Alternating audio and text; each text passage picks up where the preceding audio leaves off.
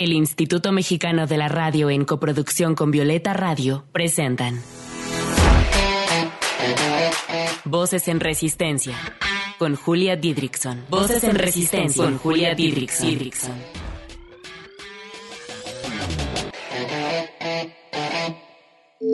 Voces en Resistencia. Un espacio para compartir la lucha de las mujeres que de diversas maneras han transformado este mundo en un lugar más libre para nosotras. Bienvenidas a una emisión más de Voces en Resistencia. Yo soy Julia Didrikson y estoy emocionada porque hoy hablaremos sobre un tema sumamente interesante e importante dentro de la lucha feminista, el pensamiento decolonial y claro, el feminismo decolonial. Y para ello me complace presentarles a Carla Gil, licenciada en literatura latinoamericana, asistente de investigación académica, feminista y antirracista, creadora de contenido digital para YouTube, Facebook e Instagram sobre estudios de género, arte y pensamiento decolonial.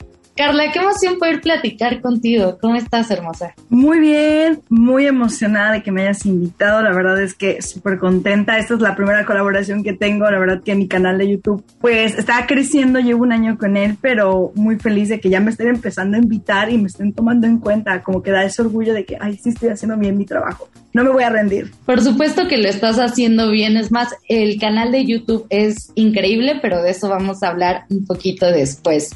Quédense con nosotras esta media hora, porque si todavía no saben de qué va el pensamiento de colonial, les juro, les juro que saldrán de este programa ansiosas por saber más. Comenzamos. Voces en resistencia.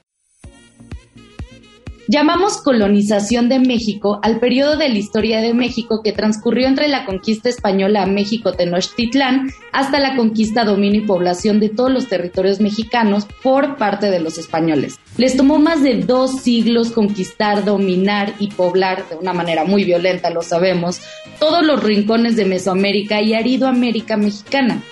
Oigan, y esto pasó hace un montón de tiempo, pero seguimos sometidos y sometidas por estructuras de poder coloniales.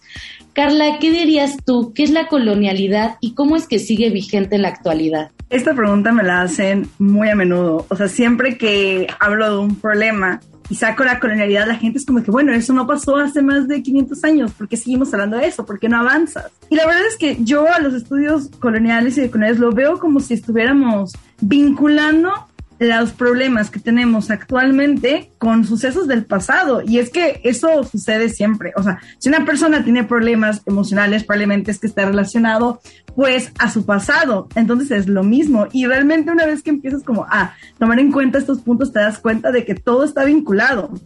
En sí, para mí la colonialidad es esta característica que tiene el sistema en el que vivimos actualmente, que es derivado de la colonización europea.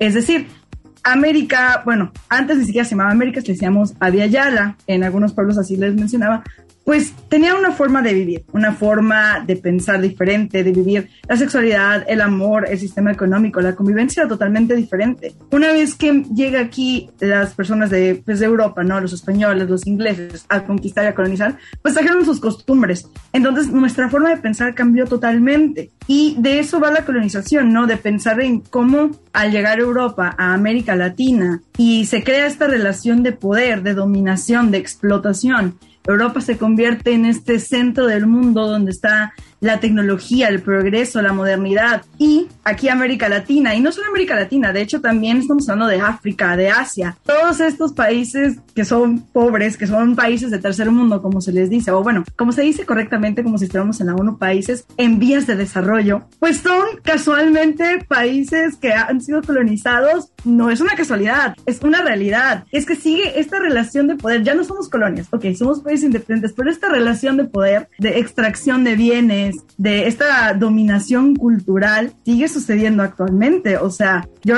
nunca voy a olvidar, y esto es un ejemplo que hago en uno de mis videos, que yo me fui a intercambio a España a estudiar. Entonces estaba yo platicando con un amigo y mi amigo me dice, ¿sabías que en España está prohibido poner hoteles en las playas? Y yo, ¿cómo? Sí, porque contaminan. Entonces el gobierno dijo que no. Y yo, ¿sabían? Y yo lo investigué y vi que en Cancún, yo soy de acá del sur de México, de Tabasco, pero estudié en Mérida, Yucatán, estoy muy cercana a esta zona turística, o sea, en Cancún, la mayoría de los hoteles son dueños de familias españolas. Entonces vemos esta relación de que, oye, en tu país no lo hacen porque pues es contaminante, es peligroso, pero acá sí lo venimos a hacer.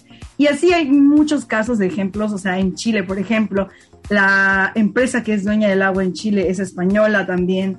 Entonces, así hay muchos ejemplos de extratificación económica, de explotación de los recursos del medio ambiente y de dominación cultural que existen aún en día. Totalmente, eh, hay que rascarle un poquito para poder darnos cuenta de todo esto, que hay mucha gente que dice, no, la colonia pasó hace muchísimo.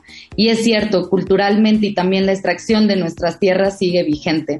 ¿Cómo todo esto también le afecta a las mujeres? Muy buena pregunta también. Y es que creo que una de las ideas que empezó con el feminismo radical, por ejemplo, que fue pues de las primeras corrientes de feminismo, ¿no? Decían que el patriarcado era una cuestión universal y hay de hecho un libro que siempre me lo cita mucho cuando hay personas que están como en contra un poco de los feminismos descoloniales, que yo igual ya le leí, que se llama La creación del patriarcado de Gerda Lerner. Y él lo que hace pues es hacer esta documentación de diversas culturas eh, en el mundo en donde había esta dominación patriarcal, lo cual es cierto, en muchas culturas del mundo había una dominación patriarcal, pero no siempre ha sido así. Entonces, ¿cómo afecta a las mujeres? Al menos el feminismo del colonial reconoce que el patriarcado y el machismo, el sistema de sexo-género binario que conocemos actualmente, son prácticamente una importación extranjera. Eh, vinieron aquí y se instaló esta forma de pensar a través de la colonización. Entonces, pues todo esto, ¿no? Todos estereotipos de género, roles de género, esta idea de que la mujer es inferior al hombre, que deriva de un pensamiento católico, cristiano, de, de Adán y Eva, de la, de la religión, pues esta religión occidental, pues todo eso nos, que afecta a las mujeres ahorita son parte del patriarcado, pero el patriarcado en sí mismo también es producto de la colonización. El patriarcado es producto de la colonización. Súper, súper interesante. Y entonces los estudios de coloniales tratan de hacer un análisis a todo esto. ¿Qué más buscan los estudios de coloniales? En sí, el estudio de colonial yo creo que lo que quiere hacer es buscar una nueva forma de pensar que no esté permeada bajo los estándares eurocéntricos de la colonización, lo cual es, es muy difícil. O sea, ¿qué pensamiento tenemos ahorita que no sea acorde a la blanquitud, que no sea acorde a colonialidad? O sea, el hecho de, por ejemplo, tratar de imaginar vivir en un mundo en el que no exista un capitalismo, en el que no exista esta aspiración a la blanquitud, a los valores eurocéntricos, es difícil. Entonces creo que los estudios de coloniales empiezan por criticar, ¿no?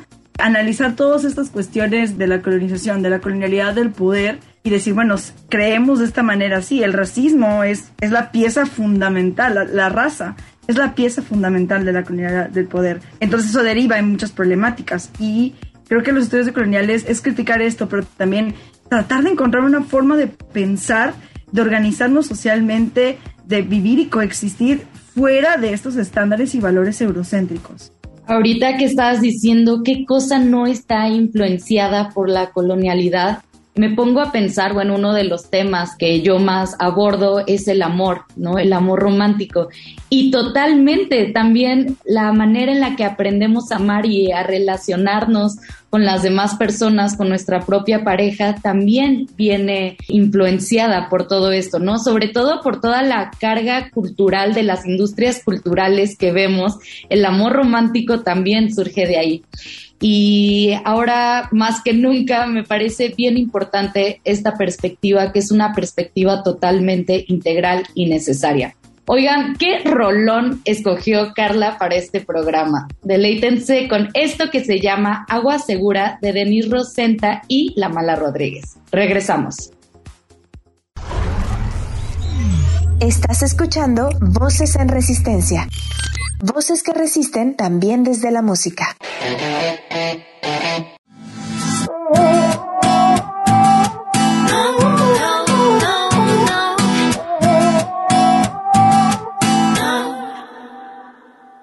Siempre escuché que una mujer tenía que ser todo eso que no quiero ser.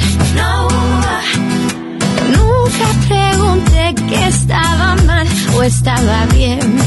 Mi única verdad es no ceder. No, soy suficiente, soy muy valiente, poco obediente, intransigente, como un clavel soy frágil también.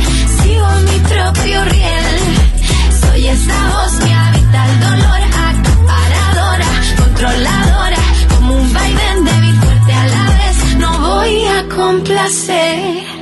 Arco en el cielo, agua en el suelo, cerco de luna, agua segura. Agua segura. Agua segura. De niña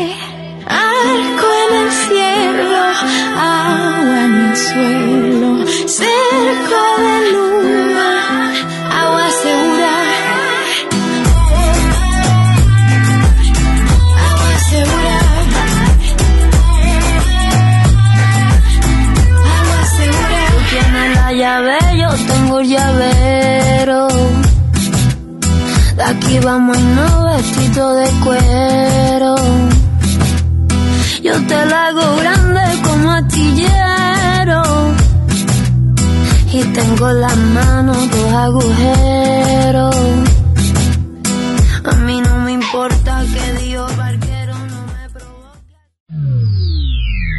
Voces en Resistencia.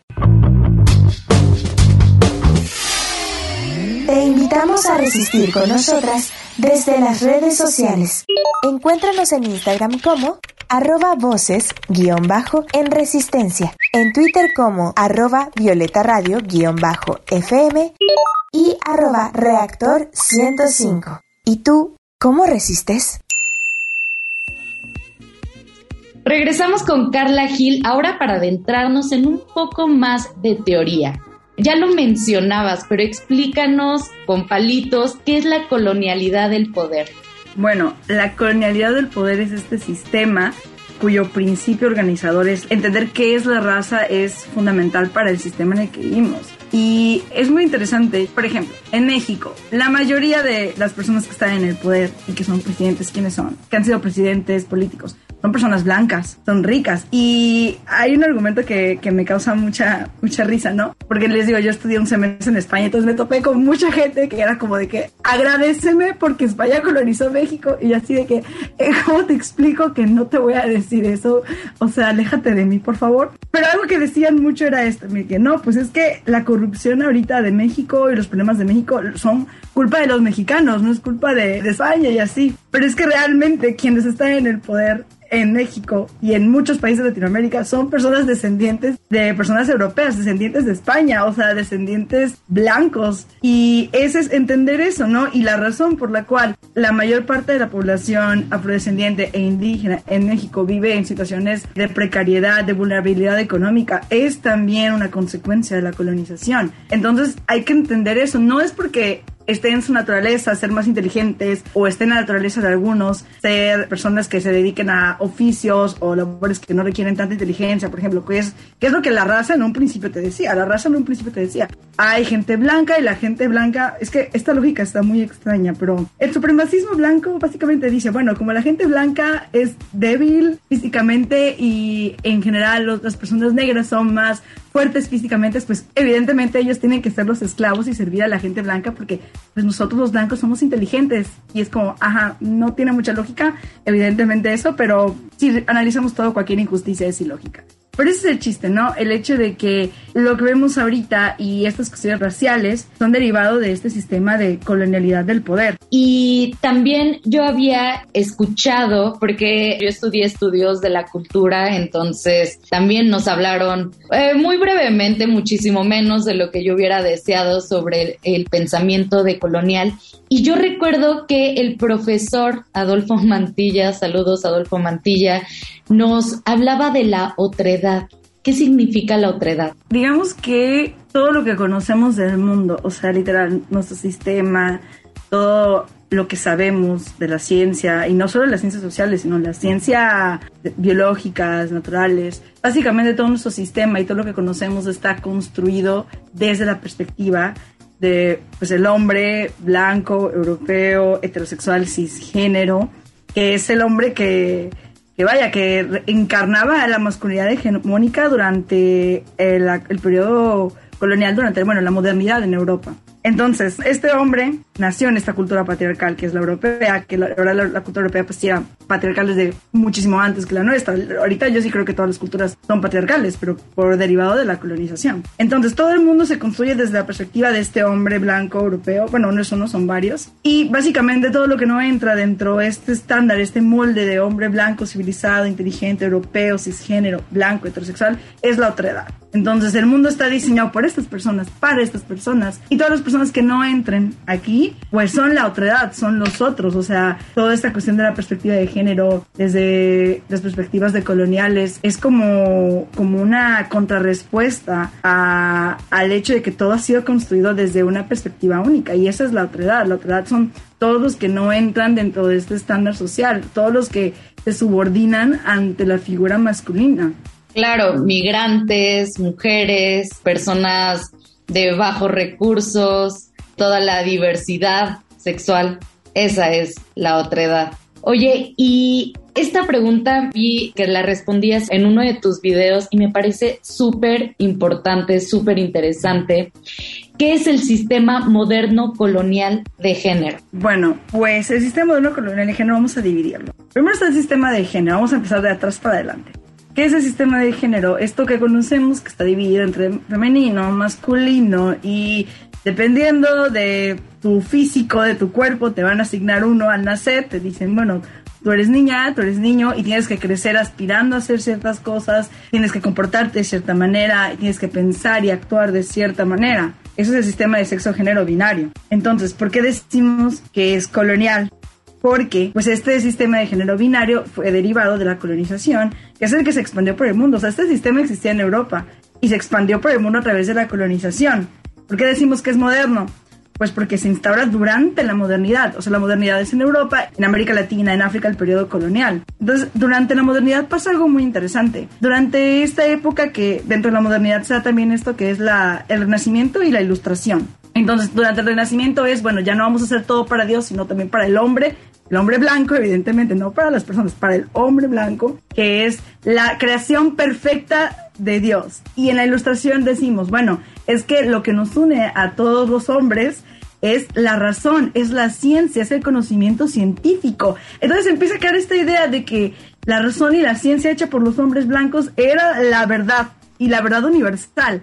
Entonces se buscaba unificar a todo el mundo. Este era el proyecto de, de la modernidad se busca unificar a todo el mundo a través de estas verdades universales, verdades comprobadas científicamente, científicamente comprobado que las mujeres son inferiores a los hombres, científicamente comprobado que las personas negras son las que deben dedicarse a la esclavitud y científicamente comprobado que la supremacía blanca existe y que las personas blancas son más inteligentes que todos y por eso es su deber de Dios divino el gobernar el mundo. Por eso es moderno también. Entonces, eso es el sistema moderno colonial de género se instaura en este periodo donde se quiere unificar, es derivado de la colonización y nos da a entender esta idea de que el sexo género pues es binario.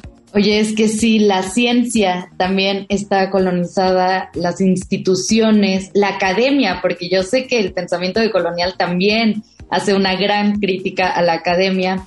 Pero se nos está acabando el tiempo, Carla. A mí me encantaría seguir charlando. Vámonos con un poquito de musiquita rápidamente, porque Carla escogió canciones bien, bien chidas. Las dejo con esto que se llama Maldición de Lola Índigo y Lalo Ebrard. Estás escuchando Voces en Resistencia.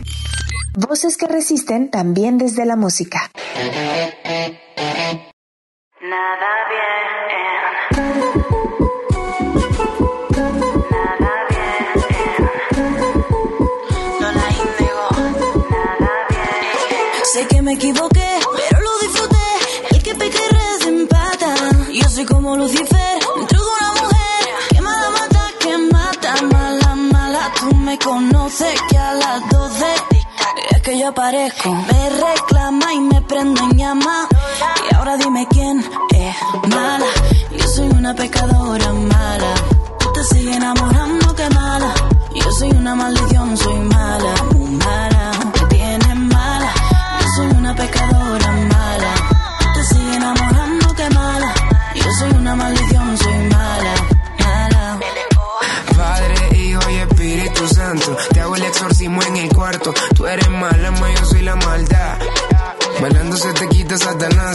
dime pa' dónde vas. Chapa acá, chapa acá, sin parar, chapa acá. Mami, tú eres mala con ganas, tú eres más mala que la sana. Ardiendo cuando estoy cerca de ti. No estoy sola en el infierno. En mi condena y no quiero salir. Mejor contigo me quedo. Chapa acá, chapa acá, sin parar, chapa acá. Mami, tú eres mala con ganas, tú eres más mala que la sana.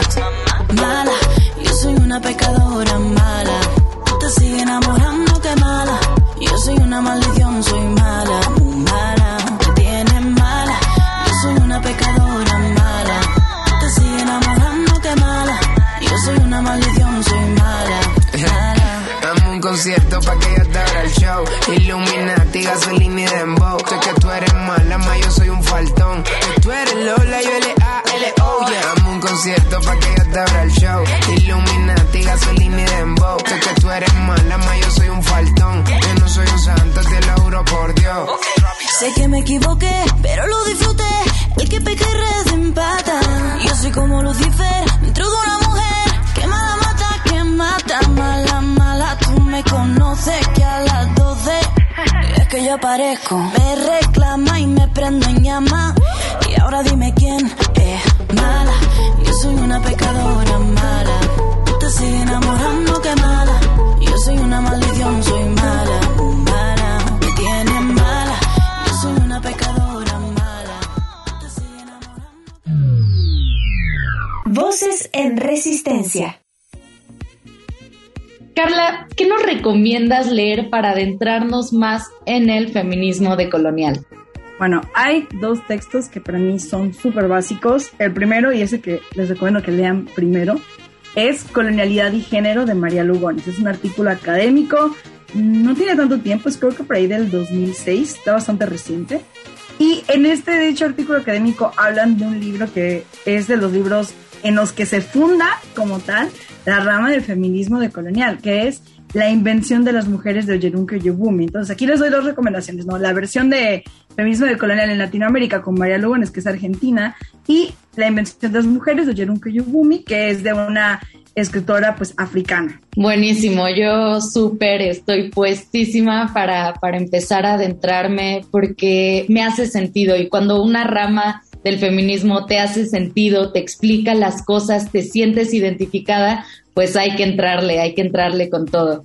Oye, y bueno, como les decía, yo a Carla la conocí gracias a un video en YouTube que vi, quedé fascinada, así que ¿cómo podemos encontrarte en tu canal de YouTube y también en redes sociales? Pues mi canal de YouTube es Carla Gil con K y con G de gato. Pues tengo varios ahí videos, ¿no? Muy interesantes. Hablo básicamente sobre estudios de coloniales, estudios de género y pues literatura más que nada. Según yo hablo de arte, pero en general hablo más de literatura. En Instagram, pues me pueden encontrar como arroba la Carla Gil, esa es mi cuenta donde subo pues mis videos, básicamente subo mis videos de YouTube, pero también subo infografías pues que son muy interesantes. Igual en Facebook me pueden encontrar como eh, Carla Gil y ahí subo videos, infografías y pues mi cuenta personal, si quieren seguirme, es arroba Carla de Gil, con B de buenísima, porque así estoy, y con G de gatísima también. bueno, ahí me pueden encontrar. Solo que mi cuenta personal, pues es más yo subiendo fotos luciendo asteric y fotos de mis viajes y así, pero si quieren aprender más sobre pues esta teoría, pues les recomiendo mis canales oficiales, que es Carla Gil en YouTube y en Facebook y arroba la Carla Gil en Instagram. Súper, de todas formas yo, yo lo voy a estar posteando en la descripción del podcast. Oye Carla, yo estoy fascinada con todo lo que nos enseñaste. También te podemos buscar en redes sociales para que nos recomiendes libros. Claro que sí, ese es mi segundo trabajo. O sea, mi trabajo, yo lo llamo voluntariado, un poco obra de caridad también, porque sí, mucha gente me encanta porque muchos de mis amigos siempre son como de que, Carla, recomiéndame un texto para esto, recomiéndame poesía. Y yo, claro que yes, te voy a recomendar. Pero bueno, estas recomendaciones yo las doy en, puede ser la personal o puede ser la donde publico mis cosas más académicas, pero ustedes siéntense libres, igual en los comentarios, me gusta mucho que en mis videos en YouTube es donde pues más comunidad se ha creado. Mucha gente me comenta y ahí en los comentarios de mis videos, cabe descargar mis videos, en la descripción siempre pongo bibliografía con links de descarga para que ustedes lean todos los artículos académicos y libros que yo leí para hacer ese video. Y pues o sea, es algo muy padre, ¿no? En los comentarios de mis videos en YouTube mucha gente se recomienda libros, me piden recomendaciones, suben los links para descargar, entonces está formando una comunidad muy bonita y me encantaría que ustedes también la entraran, pues para también recomendarnos libros entre todos. Súper, pues este es el momento de ir a su canal y suscribirse para que no se pierdan ninguno de sus videos. Carla, muchas, muchas gracias por este ratito que nos regalaste. No, pues gracias a ti por invitarme. Yo encantadísima de hablar. Hablo mucho, por eso tengo un canal de YouTube. Espero que se suscriban para que YouTube me pague, para que pueda hacer más videos y pueda dedicarme más a esto, que es mi verdadera pasión. Y también lo sirvo en Instagram, es mi pasión. Entonces denle like a mis fotos. Ah, ustedes quieren darle like. No voy a pedir likes porque soy cool. Te mando un abrazo grande, Carla. Espero hayan disfrutado mucho este episodio y que además les haya hecho sentido este pensamiento tan importante que sin duda resulta ser una gran resistencia no solo al patriarcado, sino a muchos otros sistemas. Sigamos construyendo nuevas formas de pensar y de vivir. Yo soy Julia Didrickson y las espero la siguiente semana aquí en Voces en Resistencia. Resistamos juntas. Desde la creatividad, la lucha, la sororidad y la ternura. Esto fue Voces en Resistencia. Hasta la próxima. Voces en Resistencia fue una coproducción de Violeta Radio y el Instituto Mexicano de la Radio. Voces en Resistencia.